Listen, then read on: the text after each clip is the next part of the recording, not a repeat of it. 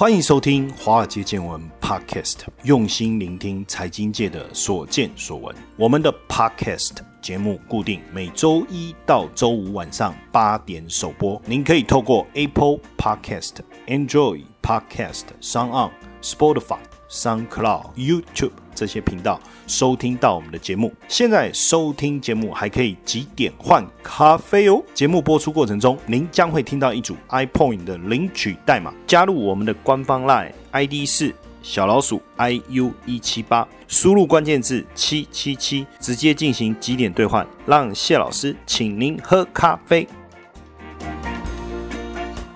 好，又到了晚上八点哦，要跟大家在空中相见啊！每天晚上哦，应该不是每天啊，只有礼拜一到礼拜五，礼拜六、礼拜天没有。周一到周五晚上八点，华尔街见闻 Podcast，我们都准时在空中跟大家相见。那过去这个录这个广播啊，基本上你没有广播电台怎么录啊？人家也没办法听啊，对不对？你要转到哪一台才能听到广播？所以你看时代进步了。那时候 YouTube 盛行的时候，大家都说广播这个领域。会没落，会消失，因为谁还坐车去听那个广播啊？对不对？诶，后来没想到，因为 AM、FM 你一定要要有那个那个 radio 啊。哦，垃圾哦，那个是日本话，但是我们台语讲垃圾哦，对不对？就是你要去听广播嘛，就多不容易。我记得以前我刚进金融圈的时候，每天早上骑车的时候就听广播，骑车也可以啊。你你那个转那个广播电台哦，你就可以听广播。现在根本不需要这样啦，反而现在广播，哎，因为播客的这种概念，我也是前一阵子才知道说，哎，原来我们可以，我那时候的想法是说，YouTube 我可以录影音嘛，可以上传，那为什么不能录声音呢？对不对？而且录声音多好，对不对。我的声音这么迷人，普遍大家都蛮认同，真的吗？不认同？没有啊，我因为很多朋友都跟我说，哎，老师你的那个声音很好听啊，很有磁性啊，但脸就是真的不怎么样啊，所以可不可以只让我们听到声音就好哈，不要看到人？所以那时候才有了录播客的想法嘛，就是因为他们说，哎，声音不错啊，但是跟脸搭在起哦，那个反差太大哦，这样是这样吗？可是我自己不觉得啊，对不对？还是大家也也是觉得说，老师你就露声音就好了，不要看到脸，是这样吗？不要这样什么，好不好？这样我会我会很伤心很难过的，找不到一个配音可以来搭这一段。好，用可怜啊啊，好可怜啊！你不觉得对不对？只能露脸，只能露声音，不能露脸，因为大家嫌我反差太大，很可怜吗？好了，不要玩了。我们今天要来跟大家谈什么？就是年底到了，那年底就是也是第四季哦，所以最常听到的就是第四季的做账啊。对，顺便讲一件开心的事情，就是因为有大家如果有有任何问题，其实听完广播你有一些想法，你也可以到华街见闻的粉丝页留言，因为我感到很震惊呐。放这个音乐怪怪的，我感到很震惊。要放这个音乐就怪怪，应该是说我在脸书看到一个留言，我很开心。为什么很开心呢？有一种呃这种天使降临的感觉哦，因为他在上面留言说。他是我的铁粉，都会准时的收听我们的华尔街见闻。然后他顺便问了一个问，当然他问了这个问题，我们之后我也会准备一些资料来回答他。哈，很感动啦，因为就是说你知道有人在认真听你的作品，然后也给予支持这件事情，当然让我们更愿意去做这件事啊。要不然有时候龙嘎嘎跟他笑，哎，对着麦克风啊，每天在那边讲这么多东西，哎，要讲一集三十分钟，你是坐在那边挂着耳机听就好了。但我要花多少时间？去准备，你要去想一下，甚至还有人就是也不会鼓励一下，对不对？还在那边酸说，哎，有有讲错哦。呵，被我抓到了，对不对？说真的，每天要讲这么多东西，要看这么多资料，人非圣贤，孰能无过？难免会有一点小缺失。但是我们一旦发现，我们也会马上修改。像有几集录完了，播出以后啊，哎，我在听啊，我就发现说，哎，这个好像讲错了啊，赶快修正一下，公告一下了，好不好？当然，有任何的错误，也欢迎大家来指教，一定要进步嘛，对不对？我们也不能固步自封，或者是说，哦，觉得自己很有名，对不对？是个名人。是吗？我是个名人嘛，应该是嘛，对不对？然后呢，上很多电视节目哦，这样子好像讲话就不负责任。我们也不会这样，我们也会认真的去找资料来跟大家做一个分享。好，那今天要分享的这个内容，当然跟我过去的背景也有一些关系啊。过去我在基金公司担任研究部主管，也在自营部操盘过哦，所以对某些季节性的东西我们会比较了解。所以今天我们就来谈两个东西哦，一个叫投信的季底做账，一个叫集团做账哈。那基本上年底啊，因为又是第四季啊，做账的概念会更强。第一个问题是为什么投信要做账？当然很简单嘛。就是绩效啊，我的绩效亮眼啊，那我是不是要想尽办法让手上的股票涨？那怎么让手上的股票涨？就用嘴巴喊涨涨涨，是不是？当然不是。那你说上媒体一直去讲那股票很好，那股票很好，好像也让人家觉得有拉抬的嫌疑，对不对？所以最简单的就是集中火力狂买手上那几只股票，让这个股票的价格涨上去，那自然而然绩效就漂亮了，对不对？那所以如果你了解这个，你也了解投信的一个特性，可不可以利用这个特性来去吃豆腐或？沾一点光，对不对？哦，大家所讲的投信就是基金公司嘛，哦，那基金公司就是募集资金，集合众人的钱，由基金公司专业经理人来操盘。那它有一些特性，什么特性？经营技能选股是重基本面，选股重基本面，一定要有研究团队，要去拜访公司，对不对？要有个股票池，找出适合投资的公司。可是很奇怪哦，因为我要有很好的绩效，所以我又必须短线操作，这中间有一些些矛盾。因为我重基本面，可是因为我要很快的看到绩效，所以选股票的时候一定是搭配业绩跟题材。为什么？因为这样才能短线飙涨。所以变成选股不是选长线的思维，而是选什么短波段的思维。那如果是这样，那当然这个股票股本就不能太大了。股本大，飙涨的能力就相对比较弱，所以这个时候呢，就要找那个股本比较小的。为什么？股本小，在外流通股数少，股性也比较活泼，所以操作起来会要拉抬呢，也比较容易。那为什么要到季底、季底、季底呢？当然几个原因嘛。你看，一年第一季、第二季、第三季、第四季，好，我们讲第一年第一季结束就是第三月结束的时候，那因为基金会做排行榜啊，还会比赛啊，会排名啊。那排名在前面的业务员李专是比较好推哦。你看我们这档基金就搞你好像第一名呢，你看啊，你不会买基金，你是不是买都是基啦？诶，有道理，对不对？再来，就基金个人本身的职涯规划来讲，得奖是一件很重要的事情。那要怎么得奖？他当然会去看你的绩效是其中一样。你绩效不好，要得奖的可能性根本就很低嘛。再来，当然对公司来讲，你基金的绩效好，就越多人愿意投资啊，越多人愿意投资，基金公司的收入就是整个基金规模的。百分之一到百分之二的管理费，就是基金公司的收入来源嘛。那这个部分也才能够持续的增加，对不对？所以为什么季底的时候一定要做账？还有一个就是说，对一个经理人而言，每一季的绩效会考核嘛。所以我们这样看下来，就是因为跟他的业绩奖金也有关系嘛。那这样我们看下来，第一季、第二季、第三季、第四季，就是三月底、六月底、九月底跟十二月底，哪一季是需要猛力的去拉抬？我们这样推想起来，十二月这个一定要好好拉抬了吧？为什么？因为一整年年下来，如果我前面都表现不好，我要翻身就靠十二月了嘛。那如果我十二月还不能翻身，那那我就要去帮人家翻身了，对不对？可能就要去当义工，所以一定十二月一定要拉抬。那如果拉抬的漂亮，可能加薪，可能有奖金，年终多领一点。还有一种可能更漂亮，直接被挖角，加薪、挖角、跳槽。那这样一跳槽，请问一下，隔年的？业绩第一季的业绩是不是要做给人家看？是吧？好好做给人家看。他说：“哎，老师，可是你说年度业绩很好跳槽，可是这样年终奖金可能领不到啊！你傻，挖角他的那一家公司就会跟他说，你本来在那一家可以领多少年终奖金？”我包，对不对？如果这个基经理人真的很厉害，所以他第一季的业绩是不是要好好做？还有一个就是第一季本来就好做，因为第一季本来就是台股的旺季，这时候还做的不好，那真的是丢脸了。假设第一季过了，好，那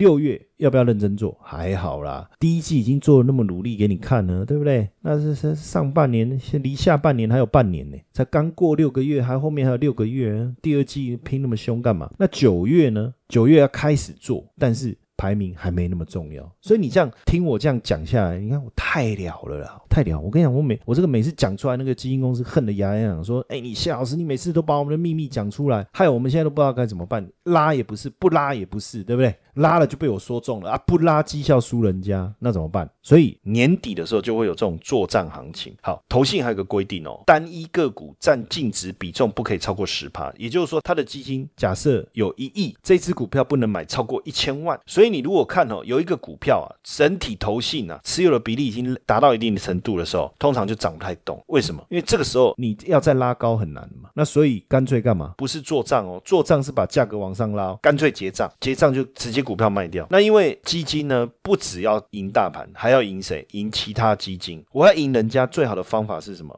别人有台积电，我也有台积电，但是别人没有联电，我有联电，你懂这个意思吗？就是说会涨的股票，别人有的我也要有，但是我手上还有一些别人没有，也一样会涨，或者是更会涨的股票，这个就非常的重要了哈。那也因为这样，真的是我刚才讲这个整个绩效出来，攸关投信的 reputation，对不对？经理人的分红，当然底下的业务员、客户会不会 complain 这些？都有影响啊，所以要不要拉？一定要嘛，哦，这个就是投信做账的来源。所以基本上，那我们就要去想，什么样的情况会会是投信的做账股？那一定要持股比例高，但是是我有你没有，我有你没有的这种认养股。那一档基金持有一档股票的上限是这个基金净值百分之十嘛，对不对？那超过部分就要强制卖掉嘛。所以如果这个基金持股比例达到七八八趴以上的股票，就是投信内养股了。所以这种投信内养股的，那你就要看股本了，是大还是小。一种投信内养股，像台积电、大力光、台硕、四宝这种，大家都有啊，对不对？那他去拉这个股票干嘛？我去拉台积电，不是爽了人家吗？所以一定是基金持股比例高，但是中小型的股票，股票型基金呢，有时候当然有一些大投信，像富华、群益或统一，因为规模比较大，它可以动用的媒体跟资源比较多。那所以呢，这几个投信旗下共同高持股的标的，股价容易拉上去，那旗下的基金就雨露均沾嘛。那排名也是在前面的嘛，所以这个大头性就有这种我有你没有，但是我有办法往上拉高这样子的一个概念嘛。讲到这，你有听懂吗？就是说，其实很简单的一个做法，我们去找大头性，然后把大头性底下呢，他们买的股票把它找出来，然后呢，如果这个股票它高持股的这些标的呢找出来以后，大的股票我们就不要管它，因为这个是大家都有的。但比较中小型的，那可能就是他自己琢磨的标的，那你就知道说他为了要赢其他的这些。投信，那加上他自己手上的基金，基金比较多，资本比较雄厚，简单讲就子弹比较多，他就有办法把这个股票拉上来哦。所以你就是往这个方向去想。刚刚我讲的这一段如果没有听懂，自己再重听一次，我就不用再讲一次哦。你再重听一次，我就不用再讲一次，这样 OK 吗？好，那当然时间点也蛮重要的哦。就太早拉，什么时候要下车？所以十二月的顺势拉抬，其实通常不是在最后一周哦，有时候是十一月底，他十一月底开始卡位，对不对？就他前面已经有。买的，他现在十一月底在做一些卡位，前面我要拉之前，我再多买一点布局一下，然后等到十二月中开始拉，开始拉，那拉上来以后，拉到十二月中以后，一定会想，那我是要一路拉过十二月，让他去做账，因为最后一天的收盘价就是他做账的价，去计算基金净值的标准嘛，哈，还是干脆我就拉到月中，然后我直接下车，确保战果实现获利，才不会去影响到排名。所以你就会发现，投信做账会分两段，第一段是十一月底到十二月中。OK，再一段真的就是十二月后面那几天一路拉到一月，就有这两种做账的节奏。那所以等到他结账过后啊，你会发现他又要开始为了隔年来做准备，为下一个年度绩效做准备。所以他在十二月中拉高做账以后，他十二月底又会继续买一波新的股票。这一批新的股票就是为了隔年去做布局的哦。所以假设你只是单纯的要做投信做账，那你应该看十一月底他买什么股票。OK，但如果你你要做比较来年的绩效，希望能够做到。隔年第一季结束，那你就要等他十二月底买的股票哈，所以这两个是不太一样哈。那基本上因为做账行情还是一个短线题材啦，除非说真的景气很看好，产业很看好，那当然他来年要继续操作。那十二月底他会重新布局一批新的这个股票的话，不然说真的，这种做账行情还是一个短线的一个操作了。当然选择的过程当中，除了我刚才讲找大的这个投信他们的持股，然后删除大型的股票之外，当然我们也也可以。从是不是投信有连续买超来去做一个追踪嘛？那如果说这个股票基本上投信连续买超，股价的形态又不错，比如说均线多头排列，那股价也还没开始正式的大涨，那营收有一定的成长，那基本上投信做账的成功的难度比较低，上涨的几率比较大，那我们跟着来做一下投信做账也是不错的，对不对？那接下来等一下我们就来谈集团做账，那又有什么不一样？好，我们等下来讨论。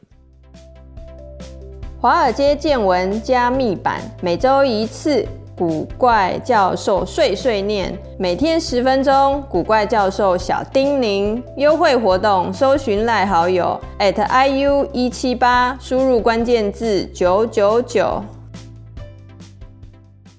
好，那另外一个是集团做账哈，那为什么集团要做账？因为现在的集团呢？它是交叉持股，那当然，他也希望转投资的账面能够数字能够漂亮，能够让他的账面能够好看嘛。所以集团往往也会在年底的时候出现所谓的集团做账的一个行情。但因为我们都不是集团核心人物嘛，哦，我们也不是郭台铭，也不是张忠谋，也不是姓王的，对不对？那个那一天王文渊，我在看一个节目专访，他在一开头介绍他自己，王文渊还王文洋还是王文祥，忘了。不管，反正他讲那个梗还不错。他说：“哎，从小大家都有个心愿，希望自己是王永庆的儿子。我就是王永庆的儿子。”好，他他开场的介绍了，我觉得哎，这个讲的蛮有趣的。哎，真的，我也希望我是王永庆的儿子啊。然后他说他就是王永庆的儿子，这样，所以他从小的心愿就不是如果我是王永庆的儿子。他说，因为他就是王永庆的儿子。那集团作战啊，一般来说都会去找那个比较会营造作战行情的集团哦，比如说红海集团。那华兴集团呐、台硕集团呐、中美金集团呐、神通集团呐，这些我不用再重复念一次啊，因为你可以重听嘛。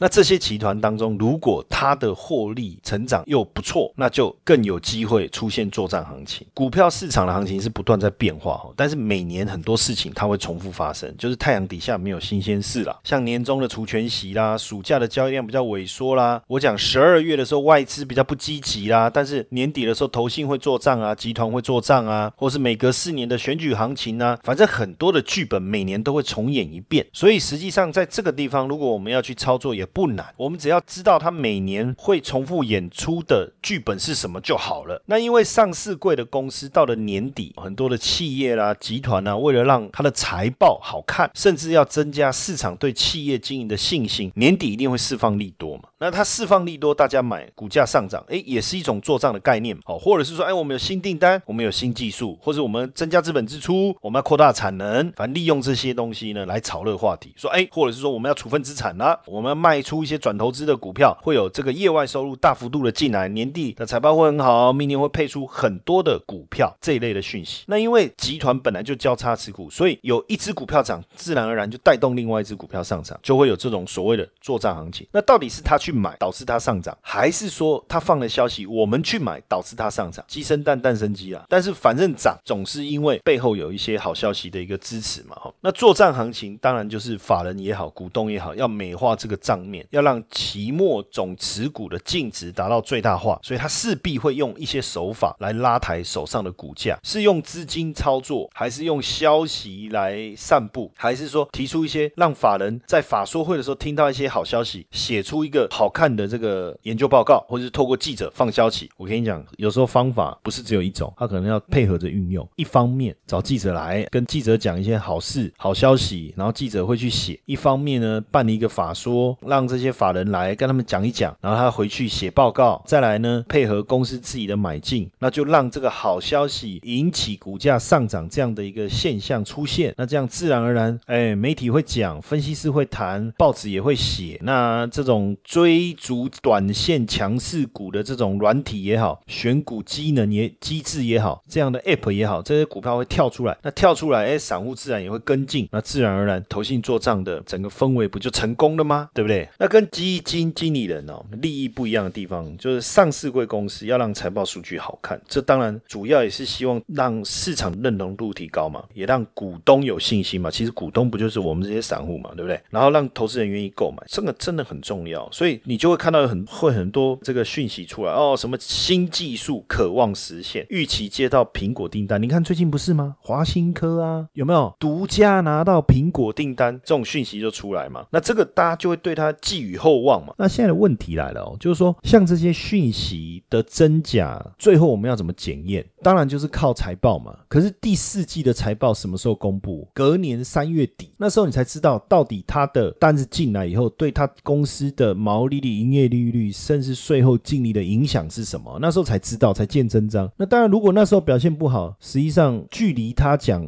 未来会很好这件事情，也过了好几个月了。说实在，股价也拉高了。那拉高以后跌跌就跌，那又怎样？反正不管怎么样，你就会发现大家是利用这个财报的一个空窗期，然后让年底形成一波的涨幅。那过去哈来看哦，过去五年呢，第四季哦，加权指数平均涨一百六十五点，哎，所以确实有年底的这种行情可以期待哦。不过是不是所有的股票都雨露均沾？当然不一定啊。我刚才讲的有一些特定就有这样操作习惯的集团才有机会啊，要不然还不容易啊。那过去往年来看，像台塑啦、远东啊，哎，季底做账的情形还蛮明显的哈。那当然也跟他们第四季普遍营收或是获利比较好有关，因为台塑是这个原油市场嘛，原油市场往往塑化类的业绩第四季会比较好嘛。那远东也是一样嘛。那你说纺织这一块、水泥这一块也好，建筑公司推案或者是这个衣服的一个销售，对第四季的业绩通常也比较好，所以这两个集团是比较明显的哈。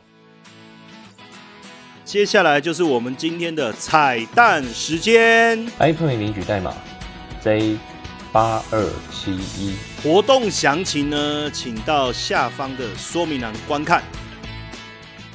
那交换持股啊，往往是一种做账的手段啊。那这么多集团，为什么他们到底哪些集团比较可能？其实传统产业比较常看到哦。为什么？因为传统产业成立时间比这些电子产业来的长，而且电子产业比较不实心，就是这个搞很多的子公司，然后然后交叉持股，这个是一个主要的原因呐。再来，当然还有一个关系，就是说电子业通常在科技业通常不会刻意说哦年底再来操作。因为它可能第一季、第二季它的业绩比较好，它在那时候就操作了。那只是传统产业比较习习惯选择在年底，刚刚跟他们业绩也有很大的一个关系哦。讲到这个集团做账股的时候啊，就是说做账行情有是不是每一档集团股的股票都会涨？哎，其实也未必。比如说，我们就讲远东集团举例来讲的话，它的集团做账，像远东新跟东联这涨势就很明显哦。最近也确实也又看到这个东联的股价也要在发动了，对不对？但像远东营也好，或亚尼也好，它就比较没有这个现象。OK，当然你你又说集团股，当然它在操作过程当中，话题也也是很重要啊。一般投资人比较喜欢哪个股票，也会有影响哦。那所以如果想要操作集团作战概念股的话，一般而言，第四季初实际上集团股的资金又开始启动，那大概维持一个月。第四季初十、十一、十二就十月初就会有一波作战行情，大概一个月，就十月它会涨一个月。好，接下来停停了以后，十一月中再启动第二波，再做到十二月中。所以我这里就提供大家一个很简单的方法：十月哪些集团的股价表现不错，把它找出来。然后呢，这个集团里面哪几只股票表现不错，把它找出来，它就很有可能十一月中的时候再来一波。就照我跟你讲的这个概念呢，来去做做分析哦。那做账行情当然就带动股价上涨，不过你要注意哦，就是说基本面怎么样？如果基本面不够强，做账行情冲太高了，反而之后被打回原形的可能性很高，这个要稍微注意一下哈。那根据《金周刊》的资料显示啊，台股当然十二月份上涨的几率是全年度最高的哈。那过去三十二年有二十四个十二月是上涨，那二零零八年到一七年连续十年十二月份台股上涨，除了中美贸易战影响之外，大部分十二月月都是涨。那可是。我刚才讲说，哎，你去找那个十月上涨的集团股，可是集团股这么多，上市贵公司超过一千七百家，大大小小集团也有几十个。那集团底下有这么多公司，我要怎么知道它到底这个谁有启动做账行情？就我讲嘛，十月份嘛，坦白讲，就那几十个集团嘛，你就把几十个集团十月份的绩效涨幅看一下是会怎样。想赚钱，那又不肯做事，那是怎样？对不对？你就自己去检查一下嘛。那你说集团底下这么多公司，那很简单，很多软体你那个点那个，比如说远东集团一点下去，远东集团里面股票全部都列出来，然后你直接选最近一个月的涨幅，那不是就可以知道他们这一个月到底有没有涨，涨得多还是少？那涨得多的里面最凶的，它一定之后十一月中、十二月还会再做一遍嘛？哦，这就是很简单的，很简单的。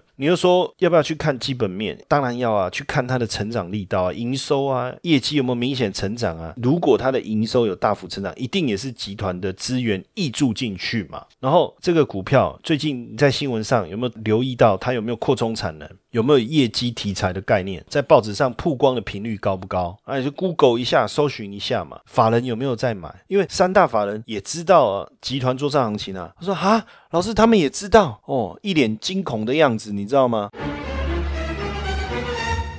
对不对？一脸惊恐的样子说啊，三大法人也知道，废话，这个又不是什么秘密，对不对？但是他们当然可能比我们入场的时间点会再更早一点嘛。因为我觉得刚才那个惊恐那个不好，我就应该用什么？三大法人也知道。哎，这样配起来效果好像比较好，对不对？OK，那所以有法人加持啊，这个集团做账热度也会比较高。那如果大家觉得做账，我刚才讲的这个概念呢，你觉得哎蛮有趣的，你也想要研究一下的话哦，也不妨就照我刚才跟大家讲的方法去追踪一下。有时候大家也说啊，老师这样做股票好累哦，这个也要懂，那个也要懂。没有，我没有叫你这个也要懂，那个也要懂，就是一个讯息、一个资讯、一个 know how 分享出来，你想不想知道？你可以自己决定嘛，你可以自己决定，你你的。脑袋要不要空一个部分出来去接纳这个讯息？就好像你去自助餐，你会每一样菜都点一份来吃嘛，对不对？那老板弄了那么多菜，你还不是挑你自己喜欢的菜，对不对？像我去自助餐，我也是都固定挑那几样啊，我也不会照单全收啊。几十样菜，我每一样都装到我便当，我哪吃得下？一样嘛。那我们把各式各样我们知道的讯息提供给大家，跟大家分享，你自己决定。你说，哎，这个概念不错，我有兴趣，好，那你就自己再去研究、去琢磨。那你说，哎，不错，有趣，就听听一听，可不可以？当然也可以啊。OK，好，那今天要跟大家分享的内容就到这边，谢谢大家的收听，晚安。如果大家喜欢华尔街见闻 Podcast 的话，请记得给谢老师一个大大的五星评分哦。